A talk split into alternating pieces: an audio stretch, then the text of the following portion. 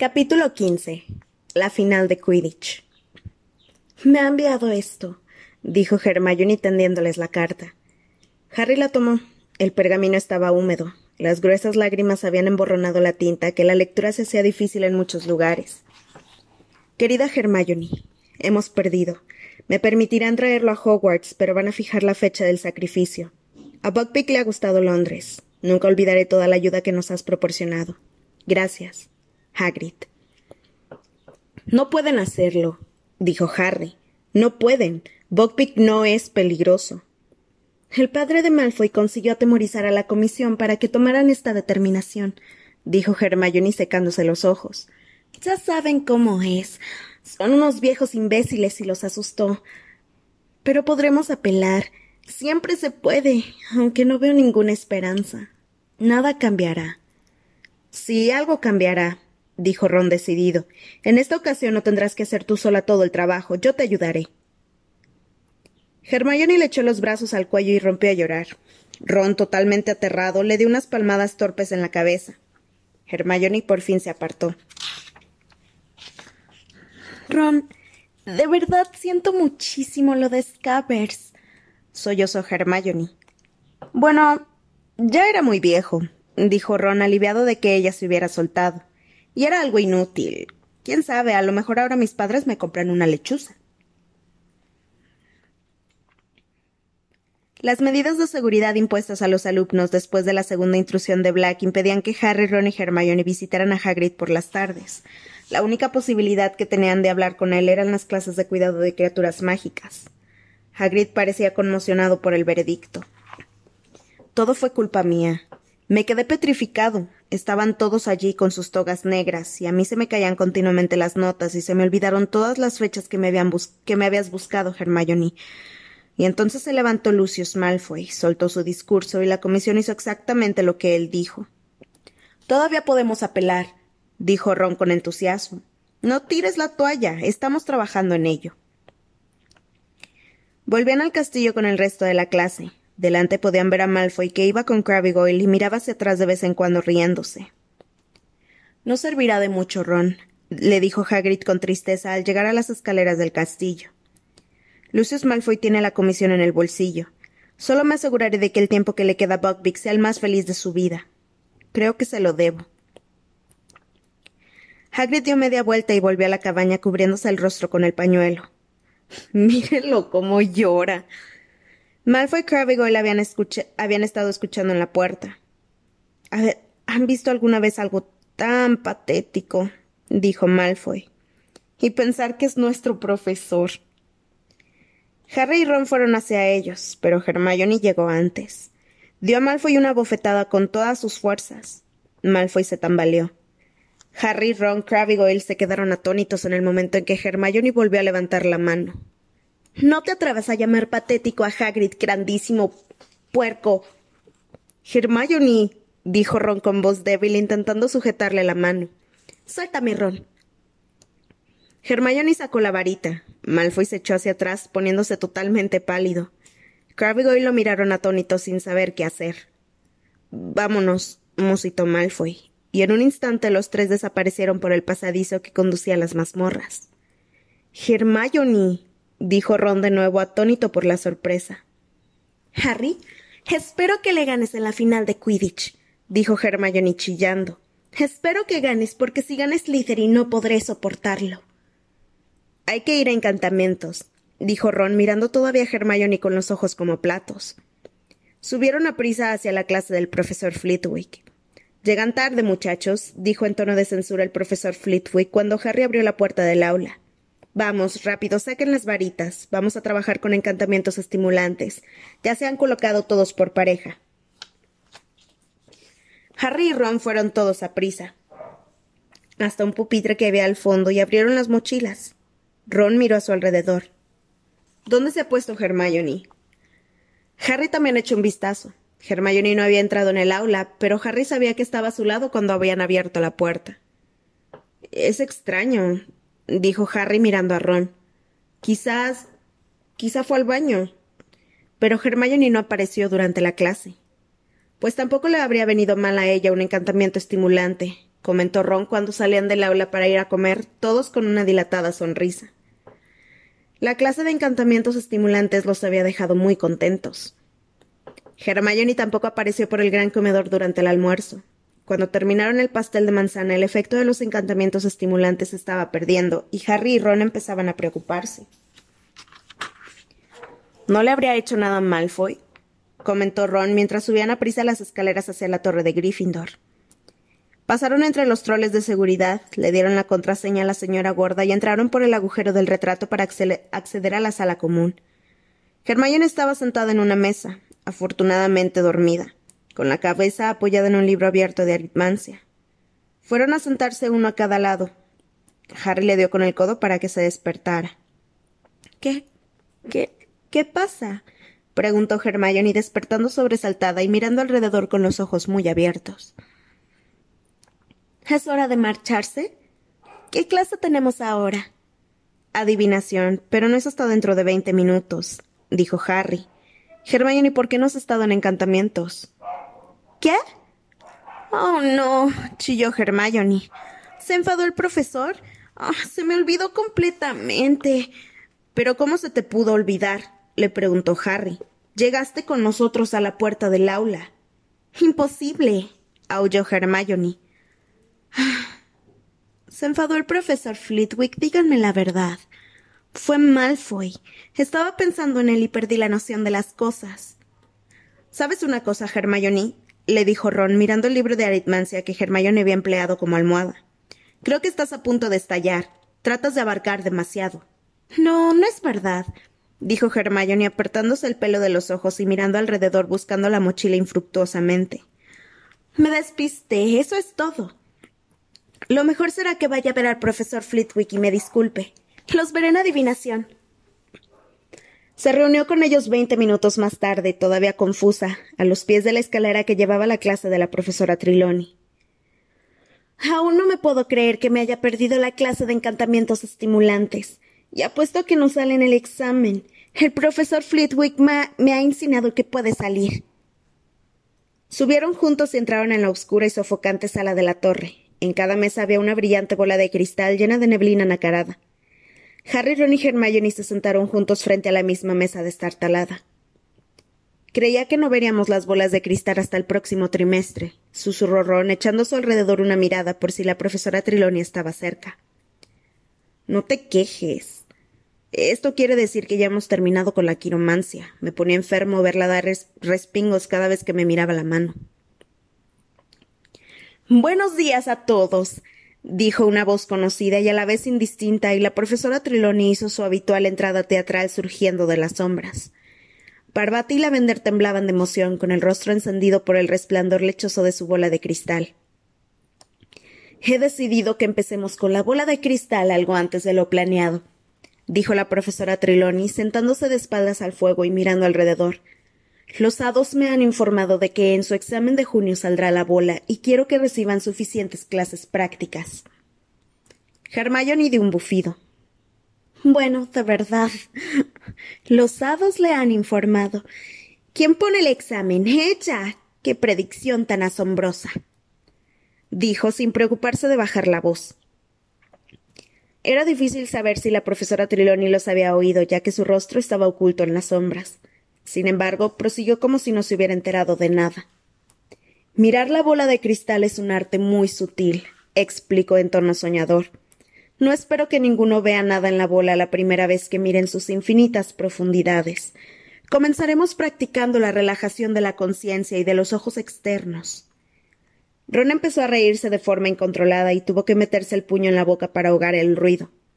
Con el fin de liberar el ojo interior y la superconciencia, Tal vez, si tienen suerte, algunos lleguen a ver algo antes de que se acabe la clase.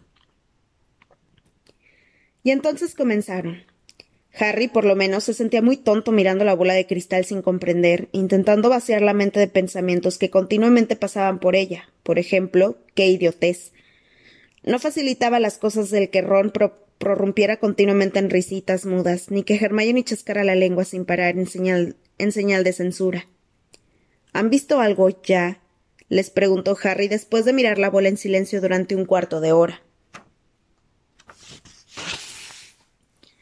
Sí, aquí hay una quemadura, dijo Ron señalando la mesa con el dedo. A alguien se le ha caído la cera de la vela. Esto es una horrible pérdida de tiempo, dijo Hermione entre dientes. En estos momentos podría estar practicando algo útil. Podría ponerme al día en encantamientos estimulantes. Acompañada por el susurro de la falda, la profesora Triloni pasó por su lado. ¿Alguien quiere que le ayude a interpretar los oscuros augurios de la bola mágica? susurró con una voz que se elevaba por encima del tintineo de sus pulseras. Yo no necesito ayuda, susurró Ron. Es obvio lo que esto quiere decir, que esta noche habrá mucha niebla. Harry y Hermione estallaron en una carcajada. Vamos, les llamó la atención la profesora Triloni al mismo tiempo que todo el mundo se volvió hacia ellos. Barbati y Lavender los miraban escandalizadas. Están perjudicando nuestras vibraciones clarividentes. Se aproximó a la mesa de los tres amigos y observó su bola de cristal. A Harry se le vino el mundo encima. Imaginaba lo que pasaría a continuación. Aquí hay algo, susurró la profesora Triloni acercando el rostro a la bola que quedó doblemente reflejada en sus grandes gafas. Algo que se mueve. Pero, ¿qué es? Harry habría apostado todo cuanto poseía que fuera lo que fuese no serían buenas noticias. En efecto. Muchacho. La profesora Triloni suspiró mirando a Harry. Está aquí más claro que el agua. Sí, querido muchacho, está aquí acechándote, aproximándote. El. ¡Ay, por Dios santo! Estalló Hermione. ¿Otra vez ese ridículo Grim? La profesora Triloni levantó sus grandes ojos hasta la cara de Hermione. Parvati susurró algo a la vender y ambas miraron a la muchacha. La profesora Triloni se incorporó y la contempló con ira. Siento decirte que desde el momento en que llegaste a esta clase ha resultado evidente que careces de lo que requiere el noble arte de la adivinación. En realidad, no recuerdo haber tenido nunca un alumno cuya mente fuera tan incorregiblemente vulgar. Hubo un momento de silencio. Bien, dijo de repente Hermione, levantándose y metiendo en la mochila su ejemplar de disipar las nieblas del futuro. Se echó la mochila en el hombro y casi derribando a Ron de la silla, abandonó el aula. Me voy de aquí.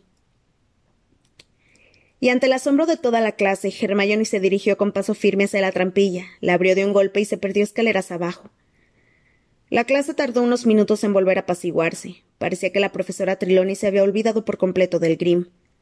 Se volvió de repente desde la mesa de Harry y Ron, respirando hondo a la vez que se subía el chal transparente. De repente la vender soltó un grito sobresaltando a todo el mundo. Profesora Triloni, acabo de acordarme. Usted la ha visto salir, ¿no es así, profesora? En torno a Semana Santa uno de ustedes nos dejará para siempre. Lo dijo hace milenios, profesora. La profesora Triloni le dirigió una amable sonrisa. Sí, querida. Ya sabía que nos dejaría la señorita Granger. Una siempre tiene la esperanza, sin embargo, de haber confundido los signos. El ojo interior puede ser una cruz, ¿saben? Lavender y Parvati parecían muy impresionadas y se apartaron para que la profesora Triloni pudiera ponerse en su mesa. Hermione se le está buscando, ¿verdad? susurró Ron a Harry con expresión sobrecogida. Sí, eso creo. Harry miró en la bola de cristal, pero no vio nada salvo niebla blanca formando remolinos. ¿De verdad había vuelto a ver el Grim la profesora Triloni? ¿Lo vería él? Lo que menos falta le hacía era otro accidente casi mortal, con la final de Quidditch cada vez más cerca. Las vacaciones de Semana Santa no resultaron lo que se dice relajantes. Los de tercero nunca habían tenido tantos deberes. Neville Longbottom parecía encontrarse al borde del colapso. Y no era el único. A esto le llaman vacaciones, dijo Seamus Finnegan una tarde en la sala común. Los exámenes están a mil años de distancia. ¿Qué es lo que pretenden? Pero nadie tenía tanto trabajo como Hermione. Aun sin adivinación, cursaba más asignaturas que ningún otro. Normalmente era la última en abandonar por la noche la sala común y la primera en llegar al día siguiente a la biblioteca. Tenía ojeras como Lupin y parecía en todo momento estar a punto de echarse a llorar. Ron se estaba encargando de la apelación en el caso de Buckbeak. Cuando no hacía sus propios deberes, estaba enfrascado en enormes volúmenes que tenían títulos como Manual de Psicología Hipogrífica, o Ave o Monstruo, un estudio de la brutalidad del hipogrifo. Estaba tan absorto en el trabajo que incluso se olvidó de tratar mal a Cruchens. Harry, mientras tanto, tenía que combinar sus deberes con el diario entrenamiento de Quidditch, por no mencionar las interminables discusiones de tácticas de Wood. El partido entre Gryffindor y Slytherin tendría lugar el primer sábado después de las vacaciones de Semana Santa. Slytherin iba en cabeza y sacaba a Gryffindor 200 puntos exactos. Esto significaba, como Wood recordaba a su equipo constantemente, que necesitaban ganar el partido con una ventaja mayor si querían ganar la copa. También significaba que la responsabilidad de ganar caía sobre Harry en gran medida, porque capturar la Snitch se recompensaba con 150 puntos. Así, si le sacamos una ventaja de 50 puntos no tienes más que tomarla, decía Wood a Harry todo el tiempo. Solo si les llevamos más de 50 puntos, Harry, porque de lo contrario ganaremos el partido, pero perderemos la copa.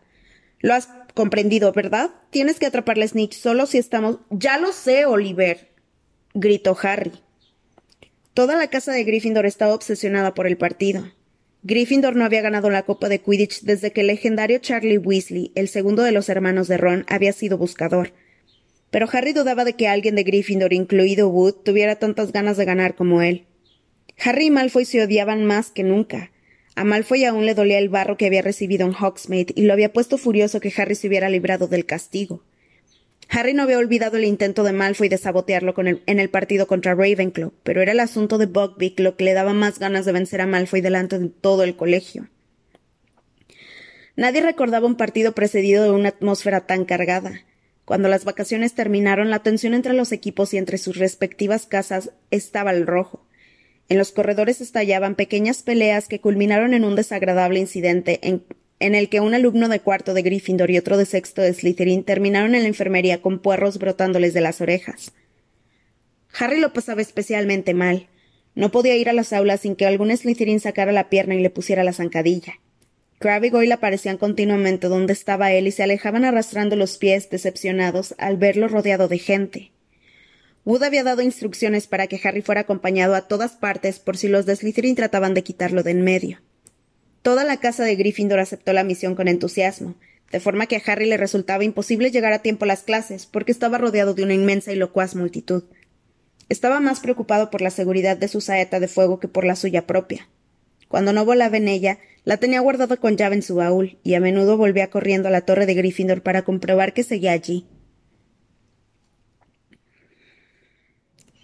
La víspera del partido por la noche en la sala común de Gryffindor se abandonaron todas las actividades habituales. Incluso Hermione dejó sus libros. No puedo trabajar. No me puedo concentrar, dijo nerviosa. Había mucho ruido. Fred y George Weasley habían reaccionado a la presión alborotando y gritando más que nunca. Oliver Wood estaba encogido en un rincón, encima de una maqueta del campo de Quidditch y con su varita mágica movía figurillas mientras hablaba consigo mismo. Angelina, Alicia y Katie se reían de las gracias de Freddy George. Harry estaba sentado con Ron y Hermione, algo alejado de algo alejado del barullo, tratando de no pensar en el día siguiente, porque cada vez que lo hacía le acometía la horrible sensación de que algo grande se esforzaba por salir de su estómago. Vas a hacer un buen partido, le dijo Hermione, aunque en realidad estaba aterrorizada. Tienes una saeta de fuego, le dijo Ron. Sí, admitió Harry. Fue un alivio cuando Wood de repente se puso en pie y gritó Jugadores, a la cama. Harry no durmió bien. Primero soñó que se había quedado dormido y que Wood gritaba ¿Dónde te habías metido? Tuvimos que poner a Neville en tu puesto. Luego soñó que Malfoy y el resto del equipo de Slytherin llegaban al terreno de juego montados en dragones. Volaba a una velocidad de vértigo, tratando de evitar las llamaradas de fuego que salían de la boca de la, cabalgadura de Malfoy cuando se dio cuenta de que había olvidado la saeta de fuego. Se cayó en el aire y se despertó con un sobresalto. Tardó unos segundos en comprender que el partido aún no había empezado, que él estaba metido en la cama y que al equipo de Slytherin no lo dejarían jugar montado en dragones. Tenía mucha sed. Lo más silencio lo más en silencio que pudo se levantó y fue a servirse un poco de agua de la jarra de plata que había al pie de la ventana. Los terrenos del colegio estaban tranquilos y silenciosos. Ni un soplo de viento azotaba la copa de los árboles del bosque prohibido. El sauce boxeador estaba quieto y tenía un aspecto inocente. Las condiciones para el partido parecían perfectas. Harry dejó el vaso y estaba a punto de volverse a la cama cuando algo le llamó la atención. Un animal que no podía distinguir bien rondaba por el plateado césped. Harry corrió hasta su mesilla. tomó sus gafas, se las puso y volvió a la ventana toda prisa. Esperaba que no se tratara del Grim, no en aquel momento, horas antes del partido. Miró los terrenos con detenimiento y tras un minuto de ansiosa búsqueda volvió a verlo. Rodeaba el bosque. No era el Grim, ni mucho menos. Era un gato. Harry se apoyó aliviado en el alféizar de la ventana al reconocer aquella cola de brocha. Solo era Patizambo. Pero. ¿Solo era Cruchens? Harry aguzó la vista y pegó la nariz al cristal de la ventana. Cruchens estaba inmóvil. Harry estaba seguro de que había algo más moviéndose en la sombra de los árboles.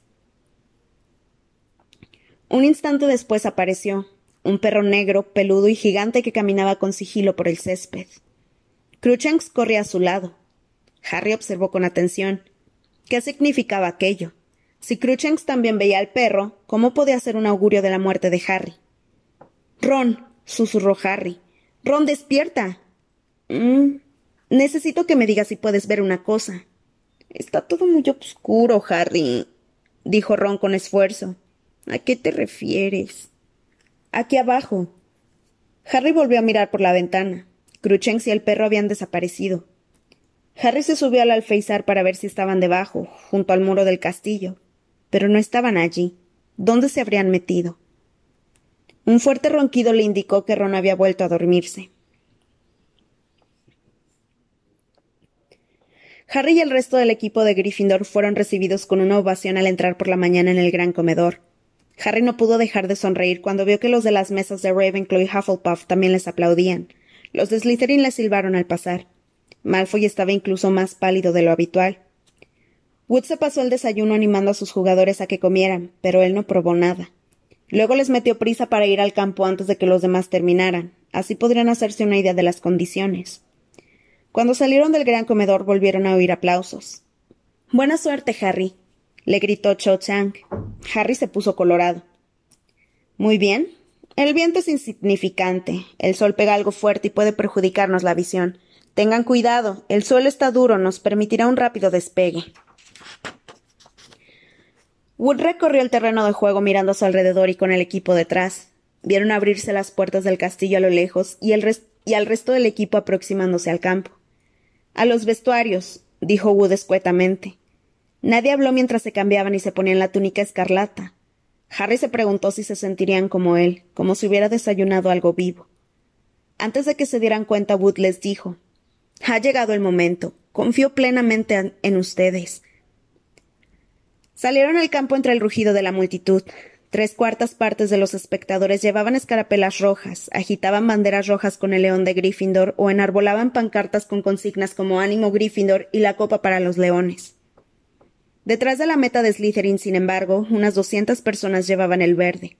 La serpiente plateada de Slytherin brillaba en sus banderas. El profesor Snape se sentaba en la primera fila, de verde, como todos los demás y con una sonrisa macabra.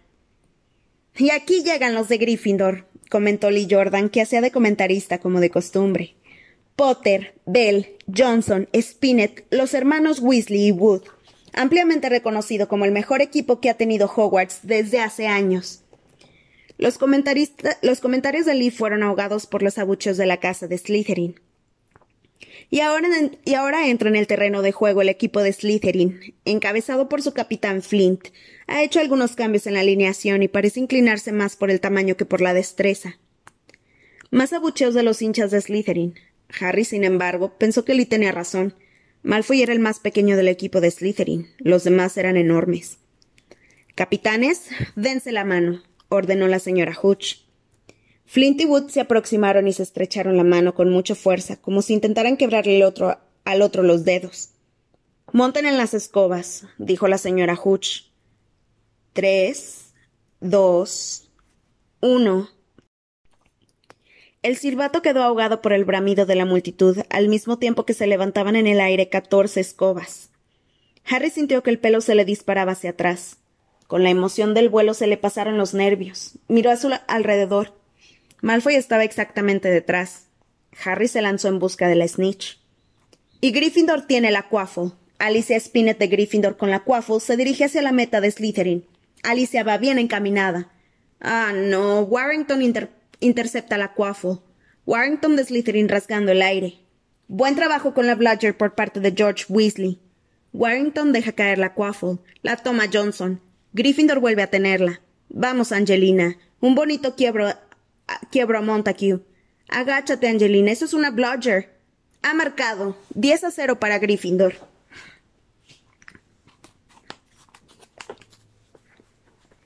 Angelina golpeó el aire con el puño mientras sobrevolaba el extremo del campo. El mar escarlata que se extendía debajo de ella vociferaba de entusiasmo.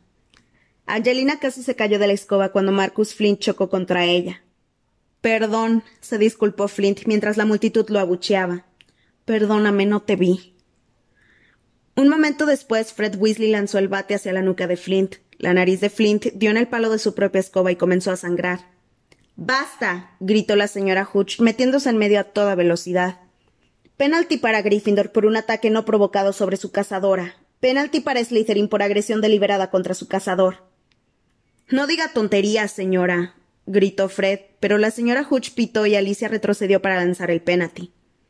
Vamos, Alicia, gritó Lee en medio del silencio que de repente se había hecho entre el público. Sí, ha batido al guardameta. Veinte a cero para Gryffindor. Harry se dio la vuelta y vio que Flint, que seguía sangrando, volaba hacia adelante para ejecutar el penalti. Wood estaba delante de la portería de Gryffindor con las mandíbulas apretadas. Wood es un soberbio guardameta, dijo Lee Jordan a la multitud mientras Flint aguardaba el silbato de la señora Hutch. Soberbio. Será muy difícil parar este golpe. Realmente muy difícil. Sí, no puedo creerlo. Lo ha detenido. Aliviado, Harry se alejó como una bala buscando la snitch, pero asegurándose al mismo tiempo de que no se perdía ni una palabra de lo que decía Lee. Era esencial mantener a Malfoy apartado de la snitch hasta que Gryffindor sacara a Slytherin más de cincuenta puntos. Gryffindor tiene la Quaffle. No, la tiene Slytherin. No, Gryffindor vuelve a tenerla y es Katie Bell. Katie Bell lleva la Quaffle. Va rápida como un rayo. ¡Eh! eso ha sido intencional. Montague, un cazador de Slytherin, había hecho un quiebro delante de Katie y en vez de tomar la Quaffle, la había tomado a ella de la cabeza. Katie dio una voltereta en el aire y consiguió mantenerse en la escoba, pero dejó caer la Quaffle. El silbato de la señora Hutch volvió a sonar mientras se dirigía a Montague gritándole. Un minuto después, Katie metió otro gol de penalti al guardameta de Slytherin. Treinta a cero. Cómete esa, tramposo. Jordan, si no puedes comentar de una manera más neutral, lo cuento como es, profesora. Harry sintió un vuelco de emoción. Acababa de ver la snitch. Brillaba a los pies de uno de los postes de la meta de Gryffindor, pero aún no debía tomarla. Y si Malfoy la veía. Simulando una expresión de concentración repentina, dio la vuelta con la saeta de fuego y se dirigió a toda velocidad hacia el extremo de Slytherin. Funcionó. Malfoy fue tras él como un bólido, creyendo que Harry había visto la snitch en aquel punto. Una de las Blotchers, desviada por Derrick, el gigantesco golpeador de Slytherin, se aproximó y le pasó a Harry rozándole el oído derecho. Al momento siguiente, la segunda Blotcher le había arañado el codo. El otro golpeador Boyle se aproximaba. Se aproximaba.